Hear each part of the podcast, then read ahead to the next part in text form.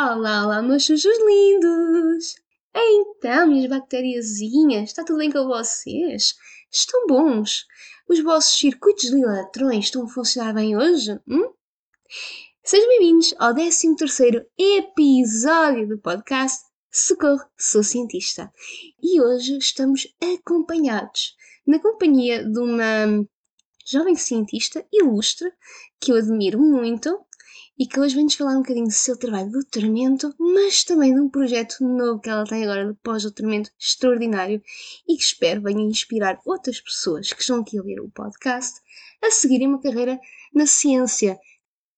Uh, ela é natural do Barreiro, mas cedo veio para Aveiro, ou Aveiro, como se diz aqui, viver esteve comigo e cruzámos várias vezes, mas cruzámos novamente em Ghent durante o meu doutoramento, enquanto ela estava a fazer o seu mestrado, e fez o seu doutoramento na FCT Nova de Lisboa. O nome dela é Liliana Teixeira, uma jovem cientista com 28 anos, 27, porque a idade dela é muito engana e ela é um ar muito jovial. E. Olá, Liliana, podes falar. Olá! Muito obrigada por me teres convidado várias vezes, só agora é que eu aceitei, não é? Uh, estou muito entusiasmada por este momento. Ela está a dizer só agora que eu aceitei, estou aqui a convidá-la há meses. É verdade, que... é verdade. Desde o início, antes de ter sequer ter começado. Exatamente, eu disse-lhe que era uma das pessoas que eu queria falar no podcast e ela disse: Sim, Kátia, vai, uh, aprenda a fazer isso primeiro e depois convidas-me. Literalmente isto, mas mais ou menos isto para aí. Então, entretanto, ela acha que eu já sei editar minimamente o podcast e eis-nos aqui a falar. Já tenho confiança, sim. É, é bom saber. então, estamos aqui as duas a ver uma bela de uma cerveja. É. Ela é uma super, eu uma cerveja indefinida, com é. muito ah, boa. cerveja transparente com pedaços de hortelã em cima. Uma espécie de morrito quando o álcool não permite, porque nós não podemos estar a gravar sob o efeito de estupefacientes ou álcool, porque estamos a falar de coisas sérias. Este podcast é um espaço de ciência sério, super sério. E a Liliana pode falar às tantas um bocadinho do percurso dela. Ela tem um doutoramento, um trabalho de doutoramento que eu acho muito interessante. E pega precisamente ao facto de vos ter chamado uh, no início deste episódio e ter falado, perguntado como é que estavam as vossas cadeias de eletrões. Porque a Liliana, o trabalho dela de doutoramento, e ela vai explicar melhor, envolveu bactérias e bactérias que produzem especificamente eletricidade. Falar um bocadinho sobre o meu background, uh, eu estudei em Aveiro, tirei o, a licenciatura e o mestrado em biotecnologia. O, o mestrado foi em biotecnologia molecular e depois fui fazer Erasmus para Ghent, onde eu reencontrei a Kátia. Uh, e lá eu trabalhei com uma levedura, a Saccharomyces cerevisiae, e a ciência é usada muito como um organismo uh, representativo de, das leveduras em geral e é usado muito em laboratório. Pronto, depois entretanto acabei o meu mestrado e eu voltei para Portugal, para, mais especificamente para a Costa da Caparica, na Faculdade de Ciências e Tecnologia da Universidade Nova de Lisboa, onde eu comecei o meu doutoramento, que, como a Kátia disse, focou-se em bactérias que produzem eletricidade.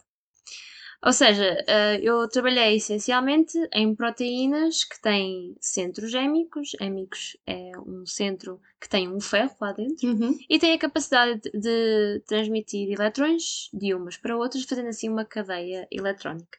Se nós conseguirmos meter estas bactérias num género de uma pilha, conseguimos aproveitar esta capacidade natural que elas têm para de facto produzir eletricidade e já hoje em dia existem um, calculadoras e pequenos aparelhos que são potenciados por estas mesmas. Ou seja, o futuro, neste momento, é começar a colocar bactérias em substituição de pilhas a sério dentro dos componentes e estas bactérias específicas que têm então este grupo M, que é um grupo, chama-se M porque tem ferro, certo? Porque tem ion de ferro e é esse grupo que permite então a troca de eletricidade entre umas e outras. Exatamente, porque todos nós temos proteínas que têm grupos gémicos. Por exemplo, a hemoglobina, que está no nosso sangue, a razão pela qual o nosso sangue é vermelho é porque de facto tem, uh, se não me engano, quatro grupos gémicos na hemoglobina, uh, ou seja, tem quatro íons de ferro. Uh, e este bactéria é exatamente a mesma coisa, o que faz é que este ferro vai permitir a transferência de eletrões de uma proteína para outra e assim sucessivamente. Isso é muito interessante, até porque, e isto aqui às tantas é um bocadinho, foge um bocadinho do tema, mas, mas qualquer, qualquer ser vivo tem a capacidade de produzir também algumas cargas elet elétricas, claro. eletricidade. E neste caso nós também temos, por isso é que às vezes quando uh, damos choque, sem querer, sim. a outras pessoas, a chamada eletricidade estática, certo? Sim, não é a mesma coisa, uh, mas sim, por exemplo, também podemos falar das transferências dos neurónios, que é, que é a diferença de potencial elétrico uh, que também são transferências Sim, sim. Ou seja, a vida funciona aqui muito com esta capacidade do nosso corpo produzir reações químicas, por um lado, mas também conseguir ter estas, esta transmissão de eletrões, que é, no fundo, a, a parte da, que gera eletricidade. Então, aqui no caso das bactérias e, de, e das bactérias que produzem realmente eh, fazem esta, estas diferenças de potencial e que produzem corrente elétrica entre si, diz-nos exatamente como é, que, como é que se processou talvez esse, essa parte do estudo, se conseguires. Se conseguires explicar como é que foi o estudo, como é que, como é que se processou, qual foi a base, o que é que tu descobriste especificamente com as bactérias que andaste a estudar, o potencial que elas tinham. Um, então é assim, a bactéria em específica que eu trabalho chama-se Geobacter sulfurulcens é da família da Geobacter, por isso várias um, espécies desta família têm esta capacidade. Eu estava a estudar a mais famosa, diremos. Uhum. Um, e o, o, meu estudo focou-se então em analisar muito especificamente algumas das proteínas que então estão envolvidas nesta transferência de eletrões. Eu estudei quatro, um, três delas já eram estudadas, mas um, eu completei essa informação e depois estudei uma completamente nova. E a ideia é nós percebermos, através de várias uh, análises bioquímicas e biofísicas, nomeadamente NMR, não sei se os nossos ouvintes sabem o que é que é NMR. O que é, é NMR? Explica assim um bocadinho. Ressonância magnética nuclear é basicamente é tirar uma fotografia, eu costumo dizer isto, é tirar uma fotografia a uma proteína uh, tiramos uma fotografia e aquilo aparece, cada aminoácido é um pontinho. Okay. E basicamente o que nós temos de descobrir é, ok, este pontinho, a localização dele parece uma alanina, digamos. Uhum. Vamos então descobrir se é alanina 1, 2, 3, então é para juntar o puzzle okay. uh, e fazer, a, depois construir o que é que é a proteína no seu estado Ok, é como se nós, é como, portanto, se nós tivéssemos a tirar uma fotografia, que é um puzzlezinho, Exato. Só que é um puzzle 3D que Sim. depois nós tentamos reconstruir para entender como é que aquela proteína se forma, porque a forma da proteína, e quem é de bioquímica e tu sabes melhor do que eu, a forma da proteína, e isto acontece muito com enzimas, é determinante para o funcionamento claro. dessa mesma proteína. Claro. Então tu também, além de caracterizares essas proteínas, que foi é, esta caracterização da forma, o descobrir o espaço, descobrir como é que era a sua forma, onde é que está o seu, o seu centro mais reativo, é um passo, portanto, importante para entender como é que ela funciona Exatamente. no processo de produção de eletricidade. Exatamente. Porque assim, nós sabemos quais é que são a estrutura, a estrutura primária, que são os aminoácidos, porque a partir do momento que tu sabes o, o gene que codifica para a proteína, tu sabes a sequência primária, que é os aminoácidos. No NMR, o que dá-te a capacidade de saber a secundária, terciária e eventualmente uma quaternária, porque nem todas as proteínas têm uma quaternária. E, como estavas a dizer muito bem, a estrutura tem muito a ver com a funcionalidade. Ou seja, se nós conseguimos determinar qual é que é a estrutura, conseguimos provavelmente saber qual é que é a sua funcionalidade. E outra coisa muito importante é também perceber quais é que são as outras proteínas com as quais ela pode interagir. Uhum. E saber então assim qual é que é a cadeia de transferência de elétrons. Ok, e saber reproduzir, ou seja, sabendo a estrutura aí está das proteínas e saber como é que ela interage com outras e com quais é que podem interagir, Exatamente. permite também nós depois, às tantas, replicarmos todo o processo de uma forma autónoma sem, e, e, e escalar isto de maneira a produzirmos quantidade de eletricidade uhum. que sejam suficientes para então ter baterias que se autossustentem. Exatamente. E outra maneira também de potenciar esta capacidade é se nós identificarmos os aminoácidos específicos que são responsáveis pelo potencial elétrico desta específica proteína.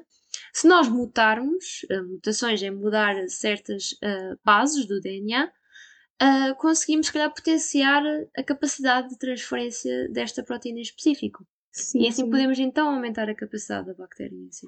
Ou seja, aqui já estamos a entrar no campo também de engenharia genética. Exatamente. Então, o que é isto de engenharia genética aqui para os nossos ouvintes que poderão não saber tão bem? Um bom exemplo de engenharia genética passa, por exemplo, naquilo que se faz com alguns alimentos que temos, o, o selecionar o gene, por exemplo, do arroz, do grão de arroz, para que ele seja maior e que rentabilize melhor. No caso aqui do, do estudo das, destas bactérias superprodutoras de eletricidade, tipo super-heróis, super-heroínas, como é que isso passa? Passa então por aumentar a eficácia, o potencial um, das bactérias, das proteínas que elas têm? Uh, sim, basicamente um, cada proteína destas tem um centro redox, ou seja, é o local responsável pelo seu potencial elétrico, pela sua capacidade uhum. de transferir eletrões. Redox química é onde acontece, é onde também potencia reações de oxidação e, e redução. redução. Exatamente. Uh, portanto, claro que se tu passas eletrões e recebes eletrões, estás a reduzir ou a oxidar, certo? Exatamente. Por isso é que se chama um centro redox. Uh, portanto, nós. Vamos fazer aqui uma pausa que agora lembrei-me. Reduzir, é, reduzir é quando ganha ou perde eletrões? Ai, uh, reduzir é quando recebe eletrões. E oxidar é quando, é quando dá, dá eletrões. eletrões. Eu penso que estou correta. Espero que o meu professor não esteja a ouvir isto e fique chateado comigo. Eu acho que as minhas aulas de Química também dizem isso. Eu acho que a oxidação fica positivo, portanto eu acho que perde eletrões. E a redução ganha eletrões. Eu troco sempre esta parte, mas pronto, acho que é isso. Malta, nós vamos acreditar que é certo. Portanto, Portanto, vai haver a, a, parte do hemo da proteína, que é responsável por, por isso, mas também vai haver aminoácidos da própria proteína que ajudam nesta função. Tipo auxiliares. Exatamente. Ou seja, se nós identificarmos estes uhum. e conseguirmos alterar por uns mais beneficiários para nós, não é? Para, Sim. para o potencial elétrico ser superior ou para ser mais eficaz, uh, vamos conseguir potenciar então estas, estas bactérias para produzirem mais eletricidade. Então, a ideia de futuro é colocar estas bactérias especificamente nestas baterias. Exatamente. Ele já é feito hoje em dia, mas ainda com relativamente pouca eficiência. A uhum. ideia é melhorar isto ao máximo. A minha questão é: as bactérias são seres vivos. Sim. Como é que se mantém então bactérias dentro de uma bateria elétrica? Como é, que se, como é que se vai manter elas vivas? Porque elas precisam de Sim. energia, precisam de. Claro. É assim, um, claro que hum, a melhor maneira é dar substrato e o substrato passa por açúcares, passa por extratos uh, diferentes, uh, mas hoje em dia também se utiliza muito águas pluviais, uhum. ou seja, não só neste, neste contexto vamos estar a limpar a água, como também estar a produzir eletricidade. Por isso é um, é um processo bom em dois lados.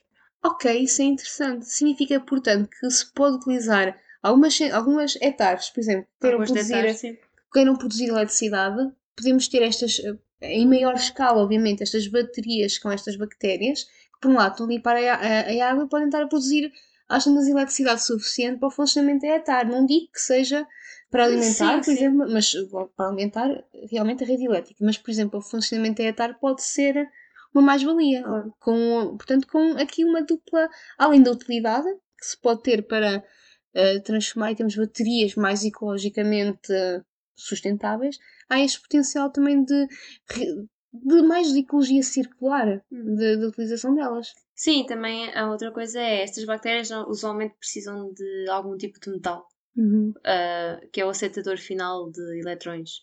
Uh, por isso também águas que tenham alguns níveis de metais elevadas também é uma maneira de as tratar.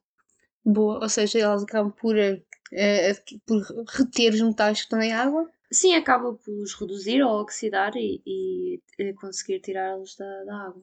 Boa, boa. Mas não é só de bactérias que vive a Liliana. Felizmente ela vive de comida, porque a comida é importante. E todos nós, nós, todos nós temos bactérias dentro de nós, é um facto, mas todos nós precisamos de comida. E a Liliana terminou o seu doutoramento há poucos meses, uhum. poucas semanas, né? É uma recém-doutorada, tipo recém-encartada da carta de. Bem, e, entretanto, também teve uma notícia muito boa, uma coisa que eu queria que ela também viesse aqui falar. Sim. No podcast, ela, entretanto, ganhou uma bolsa de pós-doutoramento que a vai levar diretamente para os Estados Unidos. Uma bolsa Mary Kay. Foi só a primeira portuguesa de uhum. sempre a ganhar esta bolsa e vai abraçar um projeto diferente novo. Queres falar sobre isso? Pronto, eu, o que eu vou fazer, eu vou trabalhar uh, em Dallas, no Texas, vou começar para a semana e uh, vou trabalhar com a cancro da mama. Mais especificamente, um tipo de cancro que afeta mulheres mais jovens uh, e é um pouco difícil de detectar. Uhum. Um, norma- Chama-se o triple negative, Ok. porque existem três métodos de detecção essenciais no cancro da mama e ele neste passa negativo nestes três. Ok, ok. Ou seja, o, o desgraçado consegue esquivar-se aos três, a- a três tipos de testes diferentes para te- detectar Exato. cancro da mama. Ou Ok. seja, ele tem uma ahm, mortalidade relativamente alta porque as pessoas podem passar muito tempo com este tipo de cancro e não se aperceber porque ele dá negativo nos testes mais convencionais. E o objetivo, de facto, é encontrar uma proteína ou alguma molécula biológica que se consiga detectar facilmente e que eh, seja específica então deste tipo de cancro para haver uma detecção e para haver, claro, tratamento depois. Ou seja, saltas de bactérias para biomarcadores humanos, É literalmente. verdade, é verdade. Biomarcador. Eu acho que nunca falei do conceito de biomarcador aqui no podcast, que é basicamente indicador biológico, e biomarcador pode ser, eh, neste caso, então a proteína está a falar, ele serve, neste caso, para indicar, indicar se há ou não a, a existência de células cancerígenas, mas, por exemplo, pode-se fazer biomarcadores no sangue para detectar, como nós fazemos, quando fazemos as análises, para detectar se existe outro problema no fígado, ou se existe um problema de diabetes, se tivermos o açúcar demasiado elevado. Isto tudo são biomarcadores, só biomarcadores com fins diferentes. Ok. E no teu caso, então, vais, vais estar a desenvolver um biomarcador, a aj- ajudar a procurar biomarcadores para o cancro da mama e já, já começaste, imagino que já tenhas começado a ler imenso. Sim, já li muitos artigos. E, e, e aqui a pergunta neste momento é: tens assim expectativas? Nervosa? Ah, Estou muito nervosa, não é? Porque é uma área completamente diferente da minha, teoricamente, apesar, pronto, como eu disse, as técnicas serem transcendentes. Ahm, estou nervosa porque acho que é um- uma coisa que dá mais peso, sabes? Sim. É porque eu acho que se tu falhares numa área destas, pesa mais na tua consciência. Sentes. Eu acho que tu tens mais a vontade também de ser cada vez melhor nesta área, porque sabes as pessoas que sofrem e se calhar aquilo que tu estás a fazer realmente pode ajudar e pode ajudar alguém. É novamente esta sensação do impacto que se percepciona desta investigação. Sim. Sentes que o impacto que vai ter societal na sociedade é maior ou a, a curto prazo também do que. Se calhar, de certo modo, porque é uma doença e, e é uma doença grave e epá, é preciso arranjar maneira de a tratar. E, e acho que isso dá um peso na pessoa que está a investigar. Sim. E conta-nos como é que surgiu esta oportunidade de candidatares para esta bolsa, Mary Kay? Então foi assim, ah, eu já tinha acabado a minha parte de investigação, eu estava a escrever a minha tese, que é a parte pior de todas, ah, e o meu ah, chefe, o meu orientador, manda-me um e-mail com ahm, uma pessoa dos Estados Unidos que estava à procura ah, de uma pessoa fazer pós-doutoramentos e ah, disse que gostava do, do trabalho que nós estávamos a fazer naquele laboratório e se estaria alguém interessada nesta bolsa para fazer pós-doc, também porque Portugal tem certas regalias ah, ou benefícios de, em relação aos Estados Unidos. E ele mandou-me para mim. Pronto, e foi. Eu na altura disse: bem, eu tenho que, tenho que responder, não é? Mesmo que eu não queira, tenho de. Tenho que candidatar-me, porque não só porque o meu professor arranjou isto, que eu estou-lhe muito agradecida, mas também porque eu sempre disse que eu queria fazer um pós-doc nos Estados Unidos. E eu pensei, se eu digo sempre isto toda a minha vida e agora dizer que não, também me parece um bocado inglório. É quase. Se agora me acobardo. um bocado mau. Ah, e então, pronto, candidatei-me. Passado seis meses quase de entrevistas, de formulários, aceitaram-me. Ah, só que eu ainda não tinha a tese acabada, não tinha a tese defendida. Ah, por isso só agora é que eu vou. Sim, e depois entre isso, depois de teres finido a tese e teres feito, eh, ter tudo pronto e tens finalmente a tua tese e o certificado em para poderes viajar, eh, voltámos a ter uma- um novo reconfinamento de pandémico e tudo isso também atrasou e todas as burocracias. Exato, porque agora tudo é feito online e é complicado muitas vezes ah, porque há menos pessoas a tratar dos assuntos e a burocracia demora muito mais tempo. E, e foi um ano. Desde que eu mandei o currículo até se calhar eu vou, é mais ou menos um ano. Incrível. Mas aqui, aqui e a retirar daqui é que valeu a pena a espera. Não sei, agora vou, vou lá e vou ver. Ah, pronto. é justo, é justo. E isto aqui é bom, e é bom que também quem esteja a ouvir saiba. Nós, nós não podemos, não podemos ir uh, para, para, para, desafios novos assumindo que vai correr tudo bem. Temos que ir sempre claro. com uma, um, um pensamento que vou tentar. Vou tentar, pode correr bem, posso gostar imenso, pode não correr assim tão bem, posso gostar de mim, pronto. Ou pode, ser, pode também ser mau e, e, com, e qualquer que seja o resultado, aprendemos sempre algo. Claro. E, por exemplo, tu também já estiveste já tiveste fora, já não é uma experiência estranha para ti o estar fora de Portugal, estiveste na Bélgica, como eu tive. E estive também em Espanha. Exatamente, e também estiveste em Espanha. Parte do todo do teu doutoramento foi feito também em, em Madrid. Espanha, em Madrid. Uh, e sabes muito bem como é que é esta logística de estar fora. Agora, é completamente diferente realmente estarmos na Europa e ir para os Estados Unidos, até porque, pronto, o, o número de horas que se passa de viagem de avião é um bocadinho, é ligeiramente maior, qualquer coisinha maior. maior. Não obstante, a barreira linguística não existe para ti, porque tu inglês Exato. é fluente. Mais depressa tinhas uma barreira linguística, sei lá, na Bélgica. Sim, apesar de não ter sido nada demais, mas sim. Sim, sim, sim. Uh, isto é, e a experiência aqui, aqui, a mensagem que é, acho-nos interessante para quem está a ouvir saber é que hum, pá, se tem essa vontade, se tem esse desejo, arrisquem não. Eu acho que sim. Uh, eu acho que enquanto uma pessoa é nova e tem vontade, uh, acho que temos que aproveitar e temos que arriscar. Exatamente, exatamente. Olha, eu assim de, de questões mais sérias. Hum, já terminaste as questões já terminei com as questões sérias. Um, dizer aqui que agora vamos entrar numa fase diferente deste socorro cientista. Tenho medo que se. pois deves ter, pois ah. deves ter. Que se pauta essencialmente por um, eh, nos convidados que temos fazer uma, uma espécie de, de revisão de pares algumas questões caricatas da nossa ciência. Okay. E chama-se a, a, isto pressão de pares, já tivemos num, nos episódios, e agora vais ser a segunda vítima desta pressão de pares. Ah, Portanto, yeah, neste momento eu vou assumir todo o meu ar super sério e a primeira pergunta que eu tenho para ti, Liliana, um, é a seguinte: um, Liliana, o que é que tu sentes quando alguém te diz que a Terra é plana? Não. sentes tipo, não. É o que tu sentes. É tipo, faça essa pessoa de pessoa. é, infelizmente, é, é isto, terraplanistas é, é, um, é um a malta que acha que a Terra é plana é um, é, uma, é um mal da nossa sociedade. Parece que andámos a evoluir tanto tempo em ciência e agora estamos a regredir. É? Sim, felizmente nunca conheci ninguém que tivesse essa ideia. Mentira! Uh, a minha avó, a minha avó não acreditava que a Terra andava à volta do Sol. Ok, ok, mas ela já sabia que a Terra não era plana. É, pois, ela sabia que a Terra não era plana, mas que a Terra. Não, não, eu não lhe consegui meter na cabeça que a Terra anda à volta do Sol. Porque ela dizia, então, mas, como é que a Terra anda se eu saio de casa, volto para casa e está no mesmo sítio? Pronto! O que é que eu vou fazer? É, Pronto. Epá, mas agora acho que pessoas educadas e que tenham crescido neste ambiente acho um pouco mais complicado. A minha avó nasceu e cresceu numa aldeia, não é? Sim. Eu tenho um tio que acha que o homem nunca foi à lua. Pronto. Mas pronto, a teorias da conspiração é. Se fôssemos a teorias de conspiração, íamos agora falar das vacinas e dos microchips e uma pessoa fica logo muito agastada e não. Teorias de conspiração, não. Não dá, não dá. Já agora, então, a, a segunda questão. A okay. segunda questão.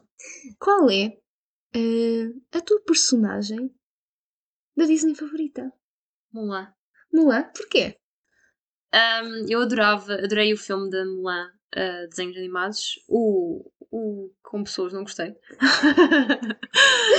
Estragaram completamente o filme. Mas eu adorava a Mulan porque ela era uma guerreira, era uma, uma mulher que desafiava as normas impostas pela sociedade. Uh, e eu sempre me identifiquei um pouco com, com isso e eu adorava esse filme.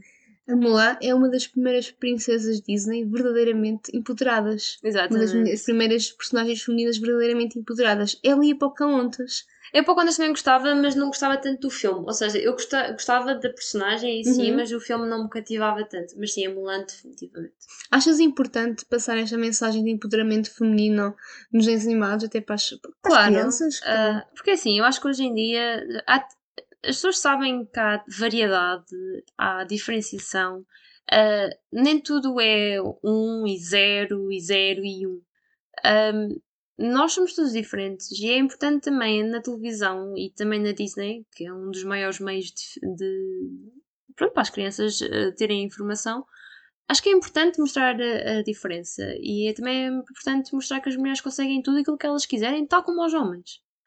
Uh, todos nós conseguimos tudo aquilo que nós quisermos, desde que não magoemos as pessoas, desde que sejamos felizes.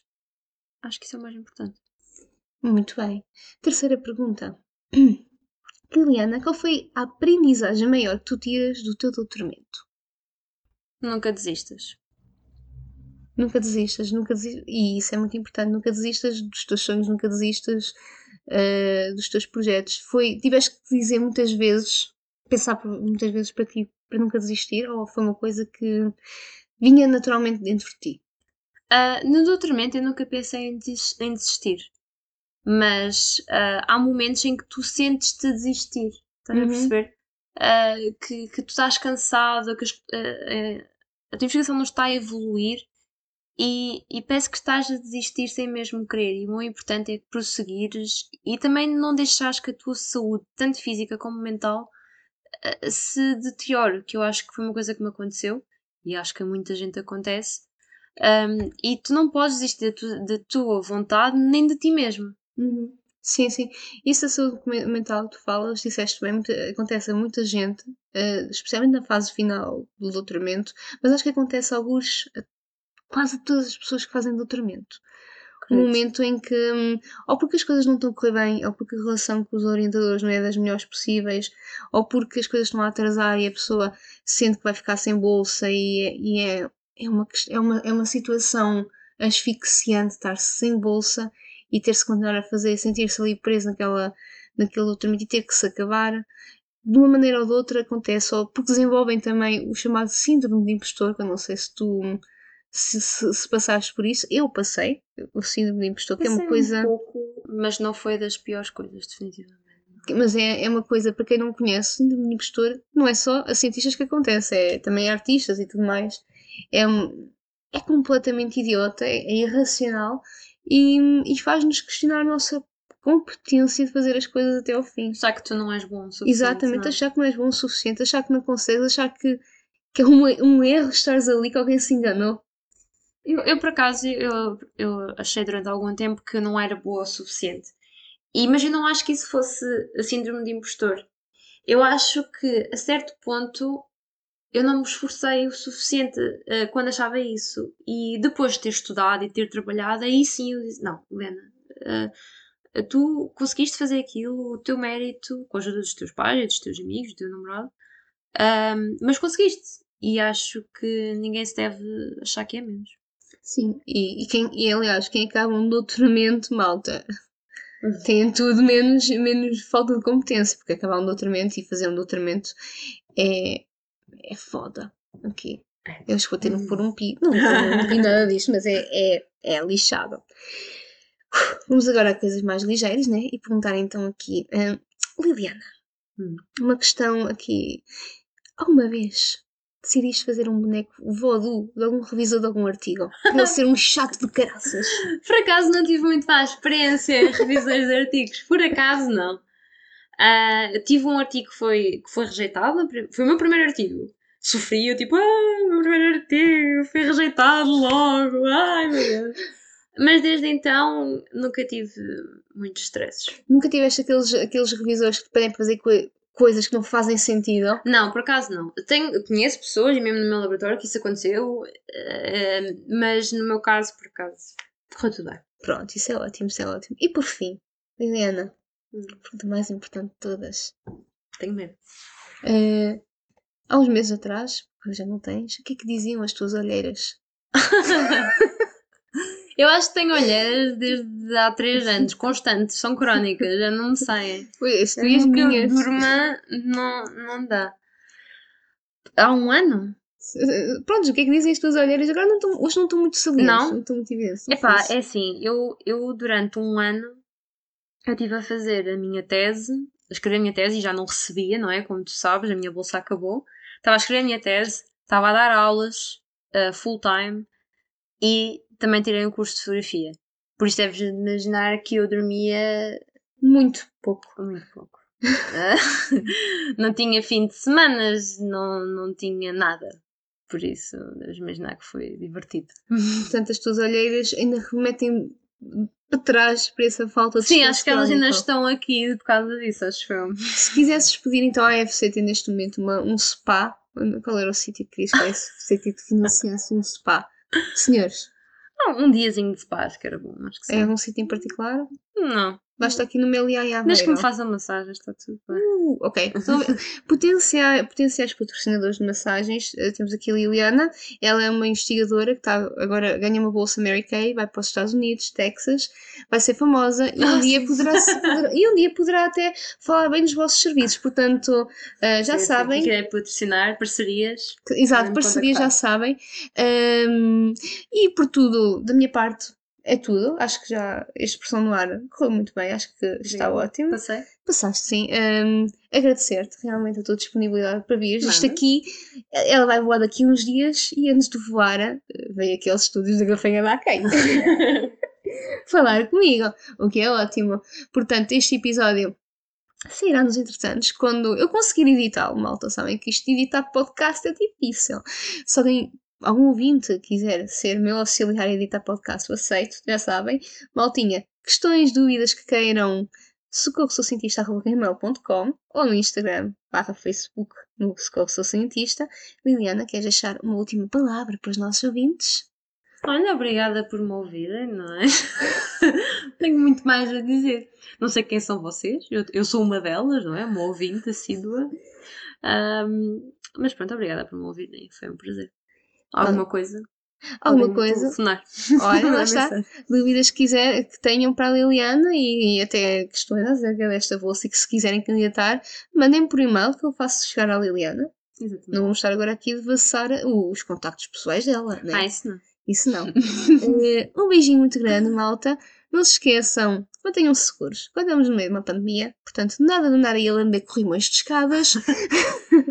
um beijo muito grande e vejo-vos no próximo episódio. Tchau, beijinhos. Tchau, tchau.